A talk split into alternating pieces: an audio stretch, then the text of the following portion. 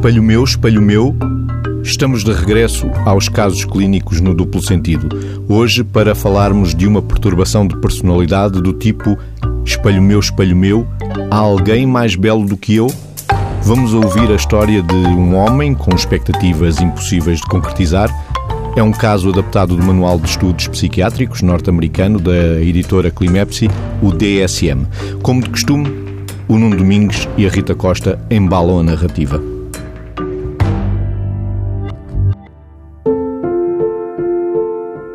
O Sr. R é um professor de medicina com 50 anos de idade.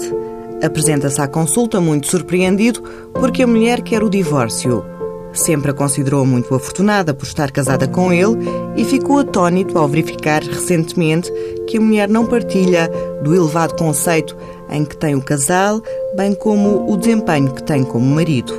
A Sra. R concordou em dar-lhe uma segunda oportunidade caso ele se tratasse. Mas eu venho apenas à consulta para apaziguar, porque não vejo que tenha algo de errado em mim.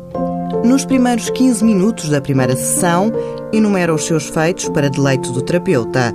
O facto de ter sido licenciado mais jovem da escola médica, os prémios que recebeu, os trabalhos que publicou, a grande mansão que tem no bairro mais elegante da cidade, o facto de se ter encontrado uma vez com John Kennedy e as viagens maravilhosas que faz a longínquas e exclusivas estâncias de férias. Eu tenho dado tanto à minha mulher e tenho-lhe pedido tão pouco. Não compreendo como é que ela pode estar tão insatisfeita. Às perguntas mais pormenorizadas que o terapeuta faz, o Sr. R esclarece. É a minha mulher que se encarrega de todos os pormenores mundanos em meu nome. É ela que é responsável pela casa e por todos os trabalhos domésticos, ocupa-se das finanças, da nossa correspondência e é ela também que trata com toda a minúcia das maravilhosas viagens que eu quero fazer. O Sr. R pretende que a casa esteja esplendidamente mobilada e impecavelmente cuidada em todas as circunstâncias e reconhece que a mulher sempre desempenhou admiravelmente bem esta missão, embora o diga como se se tratasse de uma obrigação dela. Vítor, é uma primeira consulta e podemos ter aqui um marcador já, que é, em princípio, uma consulta de psicoterapia. Sim, ou pelo menos temos aqui material, passa a expressão, temos aqui conteúdo que justifica uma abordagem psicoterapêutica, porque estão aqui a aparecer, uh, na descrição deste, deste caso, estão aqui a aparecer alguns dados de personalidade que nós sabemos que dificilmente seriam tratados por uma via que fosse uma via medicamentosa. Porque se em muitas situações clínicas, muitas vezes da nossa área, muitas vezes nós nos guiamos, e é muito importante, e está aqui a aparecer, que é fazer uma anamnese como deve ser, uma história, não é? Essa, essa anamnese, ana do grego quer dizer trazer de novo a amnese, a memória, a anamnese, trazer de novo à memória e trazer aquilo que é a vivência que a pessoa chega, que a pessoa que chega até nós tem da sua vida na relação consigo e em relação com os outros. O que está aqui é Neste caso, muitas vezes aparecem situações em que aparecem as ansiedades, as fobias, as obsessões, e aí seria mais fácil a abordagem, porque nesse sentido, o que é que aparecia? Apareciam sintomas, quer o paciente, quer nós, tendencialmente líamos da mesma maneira. Eu leio a ansiedade, enquanto clínico, e o paciente sente a ansiedade. Nestas situações em que aparecem aqui dados traços de personalidade, muitas vezes as pessoas podem ler de maneira diferente neste sentido. O paciente pode achar que não tem nada, nada de errado. Aliás, no caso, ele diz que só vem à consulta para apaziguar, porque ele, ele diz que não tem nada de errado.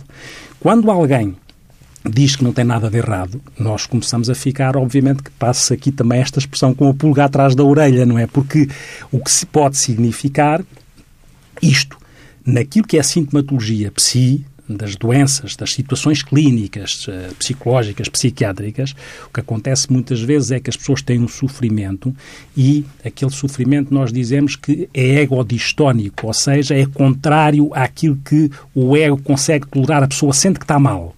Nestas situações, uh, isto está aqui apresentado é egocintónico. A pessoa acha que está de acordo com o que é correto a pessoa, o paciente. E muitas vezes acha que para haver alguma modificação, o que tem que mudar é o mundo que está à volta e não ele próprio. É o que nós chamamos de aloplástico, enquanto numa coisa neurótica, numa coisa depressiva, as coisas são, são, são autoplásticas, a pessoa sabe, para melhorar tem que fazer um caminho e ter ajuda medicamentosa e ter ajuda psicoterapêutica, aqui muitas vezes, nestes dados que estão aqui a aparecer, as pessoas acham que o que tem que, o que, tem que mudar é o outro, ou o ambiente. E aí começamos a ler a situação à luz de uma determinada, de uma determinada estrutura de personalidade. E muitas vezes é difícil tratar a estrutura de personalidade, porque as pessoas acham que as coisas não estão bem. Quando o Mésicos olha para, para esta situação, na sua perspectiva, o que é que o Mésicos também se sente como que sobressai mais nestes dados da história até aqui? O Qual é a sua percepção? O, o, que sobressai mais é realmente o, a relação terapêutica que se tem que estabelecer aqui, porque Sim. dá claramente para perceber que não é uma consulta de psiquiatria uhum. nem de psicologia. Uhum. Portanto, há que criar, provavelmente, aqui primeiro uma relação uhum. com o doente, aquilo que chamamos muitas vezes em psicoterapia a aliança terapêutica. E certo. essa será a ferramenta de trabalho com este caso, ainda Sim. independentemente de termos um diagnóstico ou não. Sem dúvida, sem dúvida, porque, e tocou no ponto, aqui a componente da aliança terapêutica é fundamental para a abordagem da situação e não só. Ela é muito importante para a questão diagnóstica. Como eu dizia antes, muitas vezes para nós fazermos um diagnóstico, pegamos numa, numa anamnese e fazemos uma observação clínica dos sintomas. Num, num quadro em que aparecem traços de personalidade marcados de uma determinada maneira, aqui muito marcados pelo lado da grandiosidade, pelo lado, ele acha que, que a mulher é muito afortunada por, por tê-lo como marido e a mulher não tem nada dessa percepção e quer se divorciar. Por outro lado, aparece a descrição daquilo que é uh, este, este sentimento de importância e este desejo de admiração, que é as viagens mar maravilhosas, esta coisa de ser grandioso, este, esta aproximação a figuras muito importantes, como se a aproximação de alguém importante me tornasse importante a mim. Esta questão da, da descrição, uma vez encontrou-se com John Kennedy. E esta, esta importância que me é dada por eu estar próximo dos que são importantes. O que reenvia para alguma coisa que essa minha autoestima fosse tão consolidada, se calhar eu não precisava tanto de ter transplantes de autoestima externos através destas figuras muito importantes, onde eu eh, cavalgo estas figuras importantes para me confirmarem aquilo que é o meu sentimento de importância. E, esta, e, e quando o Mésicos fala de aliança, e eu falava da importância da questão diagnóstica, a própria relação nestes casos é fundamental para ajudar no diagnóstico. Porque muitas vezes estas pessoas, com, com esta descrição que fazem, achando, achando que está tudo bem, achando que, que são muito grandiosos, achando que terem esta necessidade de admiração, lá mais à frente, no caso, de, uh, dizer que a mulher faz tudo, faz tudo certo, mas, com, mas, mas desvaloriza. Já mas desvaloriza, não é? Há, há, um outro pormenor, Vitor, que é o foco, estabelecer uhum. o foco nesta uhum. primeira consulta, nesta primeira sessão de. Vimos que não é de psiquiatria, portanto poderia ser muito mais breve, não é? Uhum. Sendo uma consulta de psicoterapia, sabemos que poderá rondar os 50 minutos de uhum. sessão. Nessa gestão dos 50 minutos de, no diálogo entre duas pessoas, onde a anamnese, a relação terapêutica, a aliança terapêutica uhum. tem que se estabelecer, também temos que pensar no foco. Qual é o foco? É difícil, porque o foco Sim. não está nele, não é? Ele não precisa de ajuda, quem Sim, precisa é a mulher, provavelmente, claro, no, claro. na interpretação deste, deste senhor R. Que esse é? é o primeiro problema. Com, com situações que não são é que tão da esfera, foco, não é? que não são tão da esfera da, do clássico, mais de registro neurótico, ou de uma situação mais fora da realidade, do, do registro psicótico clássico, não é? Numa situação que onde impera uma certa a, a, rigidez de um funcionamento de personalidade, se isto, se isto acontecer, porque no fundo, quando aparecem estes dados, a questão de encontrar um foco torna-se difícil à partida, porque a pessoa não considera que tem um problema. E mais ainda, ela até, ela até acha que, eventualmente, não tendo um problema, não se importará muito falar com alguém que se for um terapeuta muito importante. Já for, lá iremos é? também. E, e, esses dados são. Mas há bocado, quando eu dizia da aliança, porque é que a aliança, a relação terapêutica pode ajudar no diagnóstico? Porque aquilo que se passa com uma pessoa com estas características, o que nós sentimos, nós terapeutas, o que esta pessoa mobiliza em nós, daquilo, naquilo que nós chamamos contra transferência ou contra atitude, ou ficarmos ou zangados, ou contrariados, ou, ou, ou estes sentimentos intensos que uma pessoa com estas características pode mobilizar em nós ajuda a fazer o diagnóstico. Quando alguém, porque alguém que projeta determinadas características nos outros ou em nós mobiliza em nós uma reatividade quase inconsciente. E nós temos de ter a capacidade de nos lermos para percebermos o que é que aquilo, aquela descrição, aquela narrativa provoca em nós, porque se percebermos, estamos a contribuir para duas coisas. Para ajudar no diagnóstico e para verdadeiramente encontrar um foco, se quiser. Que é, que é como é que nós não perdemos, apesar da contraatitude que possamos ter ali ou lá, não perdemos a capacidade de empatia com alguém que pode ter dificuldade empática. Era essa a palavra Sim. que eu estava aqui a querer Sim. dizer, a empatia com este caso. Vamos ouvir agora a Rita Costa e o Nuno Domingos a falarem da vida profissional deste caso.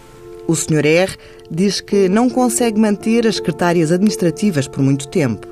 E os colegas mais novos com quem trabalho abandonam muitas vezes o meu departamento. Lembro-me de uma vez ter ouvido um deles chamar-me animal insuportável. O paciente atribui estes problemas a uma questão de inveja.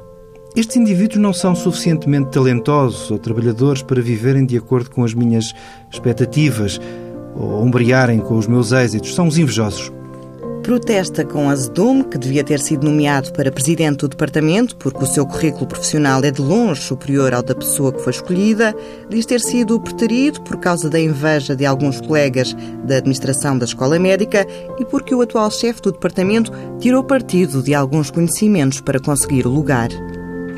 Vítor, aqui com este pedaço da história de vida e da anamnese direcionada para as questões profissionais, podemos perceber exatamente aquilo de que estávamos a falar, a empatia ou a ausência dela, que pode acontecer também na relação com o terapeuta. Pode, pode. E esse é o nosso desafio enquanto terapeutas, que é, apesar de tudo isto e apesar de algumas características destas pessoas poderem provocar em nós alguma, como eu dizia, tensão contra a atitude, temos a obrigação de ir ao encontro daquilo que é o que está por trás disto e que pode representar o sofrimento subjetivo destas pessoas, que não o vão apresentar porque têm uma capa, é como se tivessem uma pseudo-autoestima insuflada, não é? Agora vamos percebendo ao longo do caso esta insuflação do ego que pois não está suportada numa, numa identidade consistente, porque agora já vamos vendo que está aqui progressivamente a apontar para um registro de perturbação da personalidade.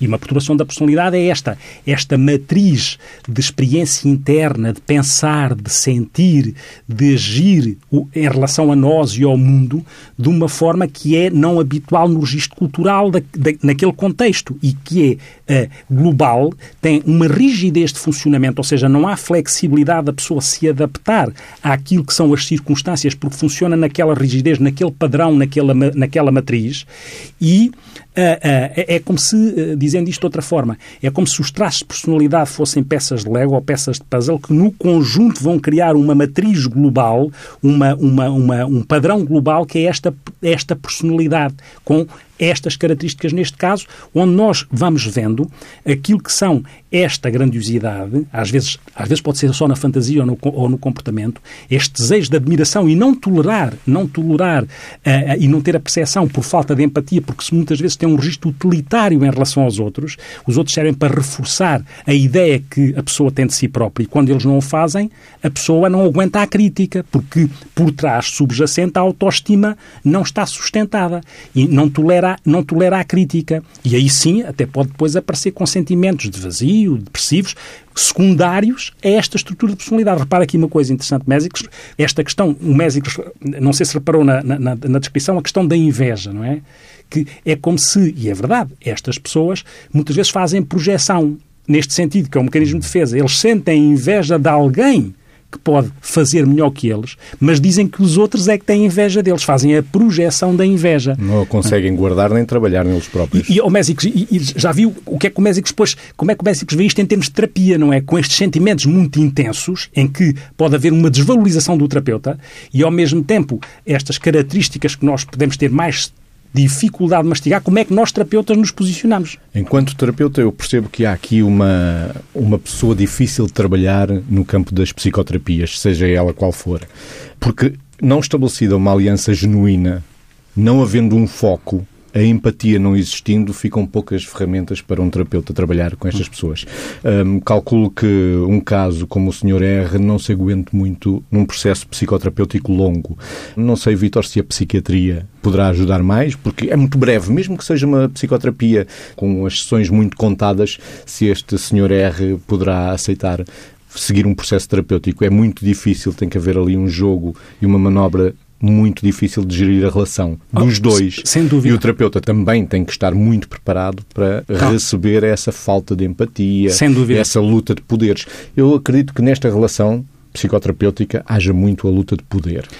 Mas, se, o, se o terapeuta aí não sim. estiver bem resolvido... É exato, tal qual, Mésicos. Esse, eu acho que se, há, que se há situações, se há momentos, se há características de, de, de, de doença mental, ou de que não, mesmo não seja doença, que seja aquilo um que é de um funcionamento mental. Vincado. De um uhum. funcionamento mental. Até porque as perturbações de personalidade também têm esse caminho. As, as classificações de antes eram muito categoriais, dividiam as perturbações mentais, as perturbações da personalidade, e nós sabemos que muitas vezes elas podem ser mistas de características. E, além do mais, a DSM-5 já vem falar também da questão dimensional e não só categorial, ou, seja... Onde se cruzam não, diversas como é, como é que se avalia o funcionamento da personalidade de uma forma, num contínuo e não só num, num registro estrito de separação desta daquela. Mas o grande desafio, se há desafio maior para um terapeuta, é o desafio das pessoas com, a, a, com perturbações da personalidade. Esse é um desafio porquê? Porque interpela o terapeuta nas suas coisas realmente mais, mais mal resolvidas. E rapidamente o terapeuta pode rapar e pode ser engolido para aquilo que se chama a identificação, a, a, aquilo que se chama a identificação projetiva, que é o paciente pôr em nós coisas que ele está a sentir. Neste sentido, vamos imaginar que o paciente acha que uh, eu, uh, toda a gente me inveja. É? E às tantas está a descrever coisas belíssimas, mas está a descrever viagens a, a, que o terapeuta nunca foi. E de repente o terapeuta, sem se aperceber, pode estar a sentir inveja porque o, o terapeuta, a identificação projetiva, pode levá-lo a sentir inveja. É um desafio enorme porque, como diz o Mésicos e bem, às tantas pode correr-se o risco de estar num jogo de, de poderes, porque inclusivamente o, terape... o, o, paciente tem esta necessidade de dizer, de idealizar indeterminadamente o terapeuta e achar você é o máximo, ou pode dizer que você é o máximo. Até lá em cima, na descrição do caso, dizia-se assim: enumera os seus feitos para deleite do terapeuta. E a minha dúvida é se realmente o terapeuta estava deleitado.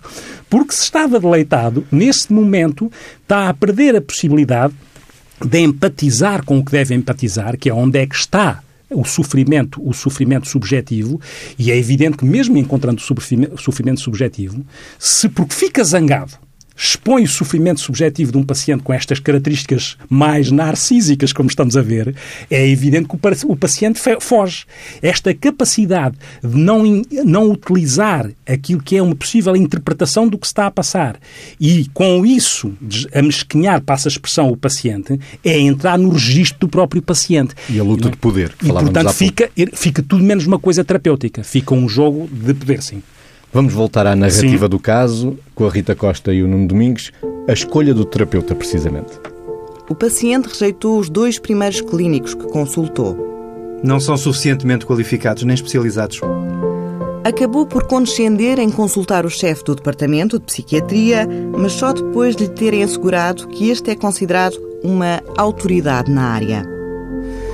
Vitor, a seguir ao John Kennedy, não sei quem poderá ser só o, o psicoterapeuta, só o, Irvin, o Irvin Yalom. só, só o Yalom, mesmo com 80 e poucos anos. O psicoterapeuta existencial norte-americano. É? Portanto, é, esta é a questão. Mas, é, mas repare, não é? Nós estamos a descrever isto e, no entanto, não nos deixamos estar a rir em cima disto, que também é um desafio, porque, apesar disto tudo, reenviar para os nossos mecanismos de defesa saudáveis, que é, há mecanismos de defesa mais maduros, onde está o sentido do humor, por exemplo, e há os mais imaturos, onde está a identificação projetiva, que pode acontecer aqui. Mas nos nossos maduros, apesar de tudo, temos de ter alguma atenção. Nós estamos aqui a rir para uma situação que pode mobilizar isso, mas atenção ao respeito empático que nós temos de ter em situação, porque rir com certeza que pode é saudável, mas o rir que tenha a ver com ironizar o outro, na alguma altura, se isso acontecer, nós temos que pedir ajuda ao outro terapeuta para tratar aquela pessoa ou para partilharmos estas, estas nossas questões perante alguém que, que diz perante alguém que diz, bom, os outros terapeutas não são suficientemente experts, eu quero é o chefe, o chefe máximo, porque lá está, porque a pessoa precisa, na sua necessidade de confirmação não é? Precisa de estar sempre próximo daqueles que são o máximo, porque o máximo confere ou confirma que eu sou o máximo. Quando, pois, isso não é, como a identidade não está consistente, eu posso cair no vazio e posso não tolerar o que me acontece, e posso não tolerar a crítica, e posso não tolerar aquilo que é algum revés uh, uh, profissional. E aí posso ficar nos tais sintomas secundários a, a este núcleo da, da, perturbação da personalidade, que são posso ficar ansioso, posso ficar deprimido e ainda indo ao encontro daquilo que falámos há bocado, aí a psiquiatria mais a parte médica pode entrar, porque pode haver necessidade, quando a pessoa se deprime ou quando a pessoa fica ansiosa, dali ao ocular, medicar transitoriamente a, a, a, pessoa, sabendo que não é isso que está. Isto é o bom exemplo. Não está a medicar a personalidade. Não, não porque, não se, porque não se medica a personalidade. Medica a personalidade. É, é, é, a imagem do iceberg aqui joga. Qualquer sintoma que apareça é a ponta do iceberg. Tudo o resto é o resto do iceberg, que é os 75% do iceberg, do iceberg abaixo d'água. E isto é como é que se vai para utilizar esta imagem, como é que nós tratamos não é, aquilo que é o que está abaixo d'água, é? abaixo da linha d'água. É? Como é que nós tratamos? Não é? Como é que nós mergulhamos ali e que e capacidade é que temos de nadar em profundidade. E não nos deixarmos não é? congelar. E não nos deixarmos congelar nem afogar. E este é, é, um desafio. E o desafio, e o desafio, repara, o desafio é empático, não é necessariamente a confirmação do que o outro. A empatia não é a confirmação constante do que o outro está a dizer, é criar espaço. Outra, voltando à relação, nós percebemos que com estas alterações, o que se passa na relação passar-se-á com os outros. E então é utilizar a relação para levar a pessoa, em vez de estar sempre a atuar como nós chamamos, chamamos a passar ao ato comportamental, a dizer que é o máximo, uh, o que for, não é? E a exigir admiração e não aguentar quando os outros não, não lhe devolvem a confirmação, como é que as pessoas aprendem a elaborar as consequências do seu comportamento nos outros. Vitor, é arranjar um duplo sentido para a pessoa. É arranjar, um, é arranjar outro sentido para além daquele, além daquele em que a pessoa está enquistada. É isso mesmo. É que sentido é que aqueles sintomas que têm, é que aqueles sintomas têm para aquela pessoa, quais as consequências que têm para o outro, não é? Qual é o sentido que tem para o outro, qual é o impacto que tem para o outro, o sentido que aquilo tem para aquela pessoa, pode não ser o sentido e não é que tem para o outro. Tanto que a mulher queria se divorciar e ele não entendia como. Vamos já saber do outro e da mulher e da família, Vitor. Numa entrevista subsequente com a mulher e os filhos do paciente, a família descreveu a forma como o marido e pai se recusa a estar em filas de espera porque se considera demasiado ocupado e importante para desperdiçar tempo. Esta situação embaraçou muitas vezes a família. Quando tomam uma refeição fora de casa, o Sr. R insiste em conseguir a melhor mesa e encomendar o vinho mais caro da lista. Insiste para que os filhos e a mulher vistam as roupas que acha serem as certas, das marcas certas. A mulher do Sr. R é uma pessoa muito atraente, considerada muito bonita quando era mais nova. Afirma que o marido, ultimamente, a tem pressionado para fazer um tratamento de pele à cara, para pintar o cabelo e para se tornar, em geral, mais atraente. A resistência da Sra. R a estas sugestões conduziu a frequentes discórdias e discussões que acabaram por culminar no desejo de divórcio. Queixa-se de que o marido parece não se importar com ela, enquanto pessoa, mas somente como um objeto bonito que lhe pertence e que pode ostentar. Vitor, antes de irmos aos filhos, há aqui muito para falarmos da relação com a mulher. Também ela muito bonita, cuidada, uma referência na escola enquanto estudante, enquanto jovem, mas que agora, com o envelhecimento, já não é assim tão bonita.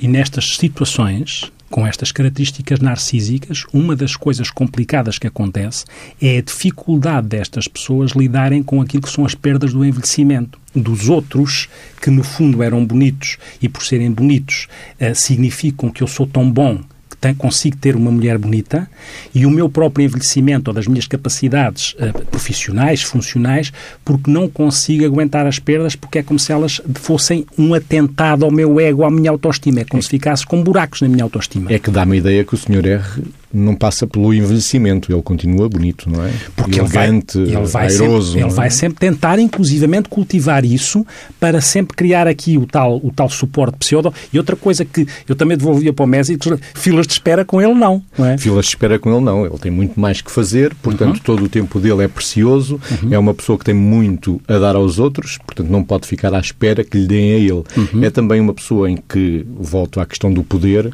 não é capaz de receber. Estamos perante um um caso de uma pessoa que tem dificuldade em receber alguma coisa. Uhum. Até porque é ele que dá sempre. Uhum. Ele é generoso aos olhares dele.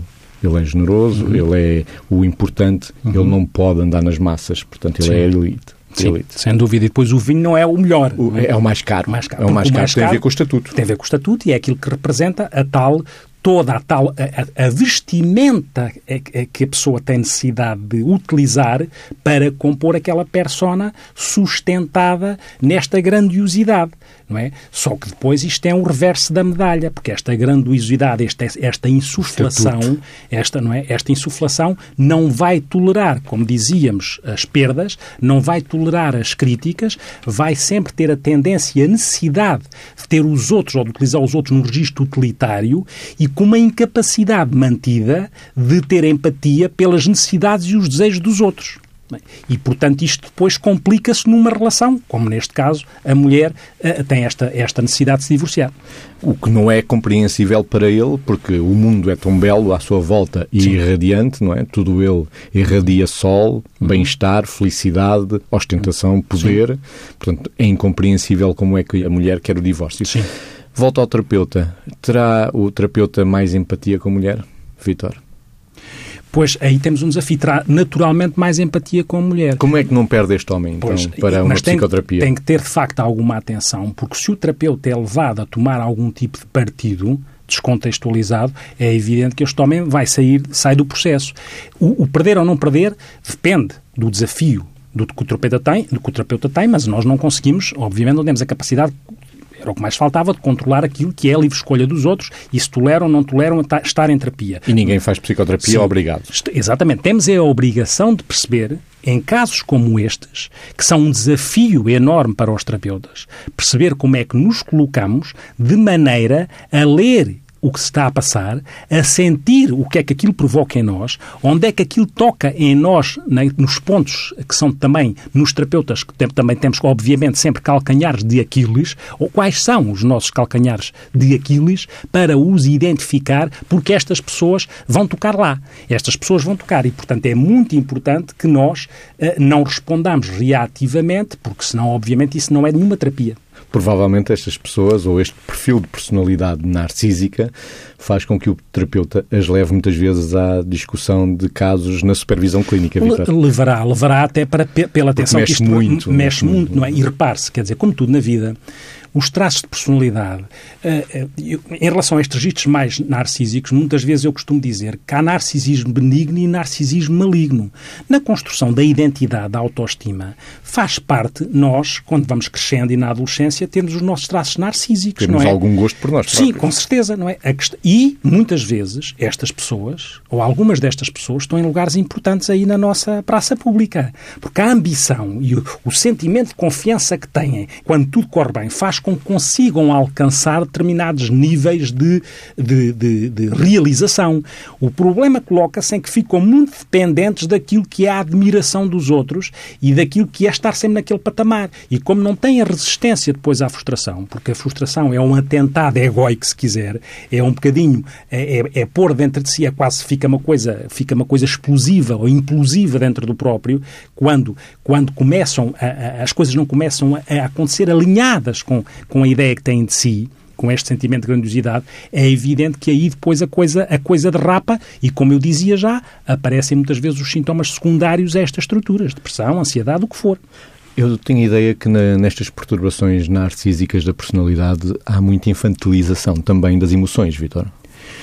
Porque a questão que se põe é que elas, para haver um amadurecimento emocional, têm que ter capacidade empática. E estas pessoas, como são muito centradas na sua insuflação, não treinam a capacidade empática. E nesse sentido, concordo com o Mésicles, é como se este, este registro emocional estivesse regredido e, nesse sentido, infantilizado. Há uma regressão. Nós, nós, quando uma nascemos... regressão nunca não, sequer tem evoluído não, é não, em termos é, de inteligência é que emocional. Nesse sentido, claro, porque no fundo, no fundo, estamos a replicar, nós estamos sempre, com este registro de personalidade, estamos sempre a mamar na mama. Estamos sempre a depender da mama da mamã, passa a expressão. Estamos sempre a ser nutridos de fora. E não toleramos como o bebezinho, quando a mama não está lá, acha que tem direito e faz dali, faz, faz ali, porque acha que aquilo é uma continuidade dele próprio. Não é? para eles, para o bebê, em determinado momento, é uma continuidade.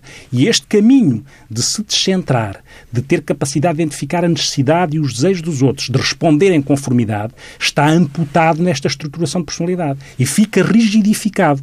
Se calhar todos nós, ali ou lá, temos coisas destas. Todos nós temos, temos necessidade de ser gostados, de ser admirados. O problema e é... precisamos de colinho. E com certeza. O problema é quando isto fica de tal maneira dependente que substitui a construção de nós. Que substitui a construção de nós. E, ao mesmo tempo, fica, ficamos em risco de, quando isto não existe, não conseguirmos aguentar os vazios e as solidões e os isolamentos e as depressões que podem daqui decorrer. Vamos terminar a narrativa deste caso clínico com os filhos. Os dois filhos estão na idade do ensino secundário. Dizem sentir que nunca vão conseguir satisfazer o pai, apesar do bom desempenho escolar, de estarem envolvidos em várias atividades, de serem estimados pelos colegas, são permanentemente obrigados a sentir que não chega. Devem ser os primeiros da turma. O rapaz deve ser o capitão da equipa de futebol e a rapariga a rainha da escola. Os filhos manifestam a convicção de que, mesmo que atingissem esses objetivos, não seria o suficiente para satisfazer o pai. Quando o terapeuta discute com o Sr. R os sentimentos de família, o paciente sublinha. Se peço tão pouco aos outros, por que é que eles não me conseguem satisfazer? Vítor, um homem eternamente insatisfeito. Sem dúvida, não é? E com um risco enorme aqui quem é filho deste homem é evidente que andará sempre atrás do prejuízo neste sentido, porque acabará por ter também, ou ser utilizado como um registro, mesmo, mesmo que filho, num registro utilitário daquilo que é se eu sou um pai com estas características, os meus filhos só podem ser o máximo, porque se não forem o máximo, é como se me tivessem a pôr ao espelho na minha incapacidade, da minha incapacidade e minha potencialidade enquanto pai. Ó Mésicos, imagine lá que era, que era, que era filho deste pai, o que é, como é que você se sentiria, não é? Provavelmente ia pensar que o meu pai acabaria sozinho um dia, não é? Esse, esse é, é um risco. difícil, porque se não há empatia, Sim. não há relação, não há esse admiração, não se criam laços, Sim. que laços criam estes filhos e esta, estes filhos provavelmente também se quererão divorciar do pai, imagino eu. Em alguma altura, o que nós sabemos é que, e ter essa consciência, as coisas que nos vão acontecendo condicionam, mas não terminam, e portanto estes filhos têm a capacidade também de trabalhar, ou a possibilidade de trabalhar em cima disto, mesmo que condicionados. Não é? Eu digo isto porque eles são estimados pelos colegas. Com certeza. E foram construindo na relação com os outros, não é? A vida também se vai atualizando na relação com os outros e, e com aquilo que os outros nos devolvem. Se às tantas nós, enquanto jovens, sentimos que a coisa está a correr mal e se temos essa capacidade de refletir, também podemos ir, ir, ir elaborando e reelaborando as coisas e pensando e tendo sentido crítico em relação às coisas. Não é? Vitor, Quanto tempo imagina que este senhor R pode seguir um processo de psicoterapia? Sei que depende muito do, da qualidade do terapeuta. Sim. Vamos imaginar que não é um Irving Yalom, uhum. uh, de que já falámos. Vamos imaginar que é um, um, terapeuta. Depende muito de facto, não é? E depende do contexto, depende do momento Porque é difícil agarrar depende, um homem destes. É difícil, depende do que é que ele... Às vezes a vida, a vida ensina, não é? Nós podemos aprender ou não, como eu costumo dizer. O que e é que pode vezes, ter ensinado a vida, é, Vitor, enquanto psicoterapeuta, já no seu caso? A, a questão... Teve assim um narcísico que durasse Sim, um ano não, isso já, em psicoterapia? Não, não é fácil. A questão é se, em contexto, nós nunca podemos ver as coisas descontextualizadas. Se em contexto, se estas pessoas vão perdendo coisas e se de perderem começam a sentir que realmente poderá haver qualquer coisa que não está bem, já que sistematicamente vão perdendo coisas, pode ser um momento para a, a, haver uma oportunidade de tentativa de mudança, não é? Que é, em função da perda e da angústia que representa, como é que um terapeuta devolve isso para a pessoa, para a pessoa refletir porque é que tem perdido e porque é que se repete só pode fazer isso encontrando algum elo empático, porque se não encontrar elo empático, o que vai acontecer é que vai repetir o padrão que as outras pessoas têm com ele. Um homem com expectativas impossíveis de concretizar, um caso clínico que trouxemos ao duplo sentido para reflexão. Vamos mudar a página, Vítor, para olharmos a agenda da semana. Começou hoje, sexta-feira e acaba amanhã sábado o 18º Simpósio da Sociedade Portuguesa de Suicidologia, onde se debatem questões sobre o suicídio e os comportamentos autolesivos, da investigação à ação. É um encontro em Beja que conta com a colaboração dos serviços de psiquiatria e saúde mental locais. Amanhã, sábado, da parte da tarde, na Sociedade Portuguesa de Psicoterapias Breves, em Lisboa, também se lançam olhares sobre casos clínicos. É o seminário intitulado Psicopatologia, da Fenomenologia à Psicodinâmica. E agora, por este país fora, a olhar os mais velhos, o Café Memória é um ponto de encontro para pessoas com problemas de memória ou demências, também para familiares e cuidadores partilharem experiências. É um lugar onde podem encontrar apoio emocional, informação atualizada e útil, com o apoio de profissionais de saúde ou de ação social num âmbito informal e descontraído. Os horários e lugares de encontro para um café com histórias podem ser pesquisados na internet em cafémemoria.pt. O duplo sentido contou com a participação do Nuno Domingues e da Rita Costa a dar voz aos casos clínicos e, como sempre, a escuta atenta do sonoplasta Miguel Silva. Mesmo mesmo ao cair do pano, Vitor, quer aí deixar um eco? É, aqueles ecos de existência que nós podemos ir deixando, não é? Mas que confirmam um bocadinho esta ideia, não é? Que verdadeiramente, mesmo que não seja em perturbação da personalidade, é facto quem depende da admiração do outro vai hipotecar sempre a construção de si próprio ou de si mesmo. E, e nesse sentido temos todos esses desafios, não é?